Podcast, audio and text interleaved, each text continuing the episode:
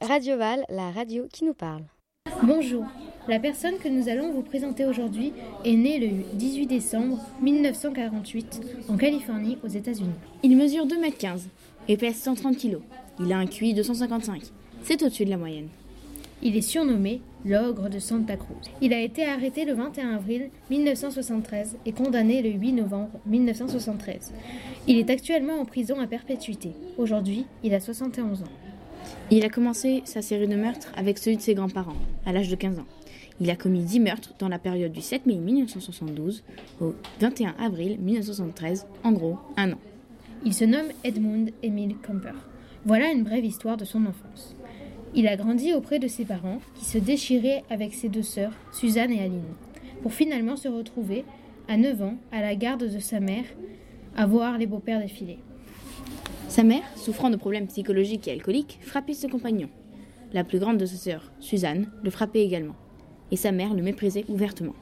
Ed ne se fait pas beaucoup remarquer à l'école.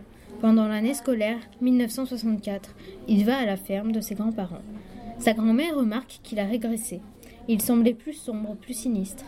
Sa grand-mère le ressent et lui confisque les armes. Le 27 août 1964, il tua ses grands-parents. Il se dénonça au shérif, il était confus.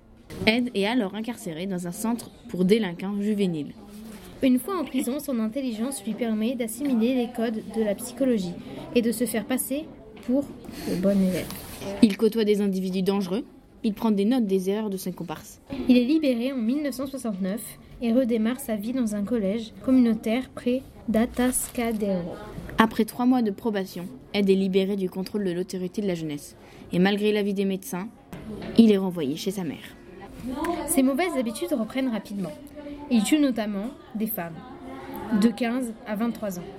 J'espère que cette émission vous aura plu. Au revoir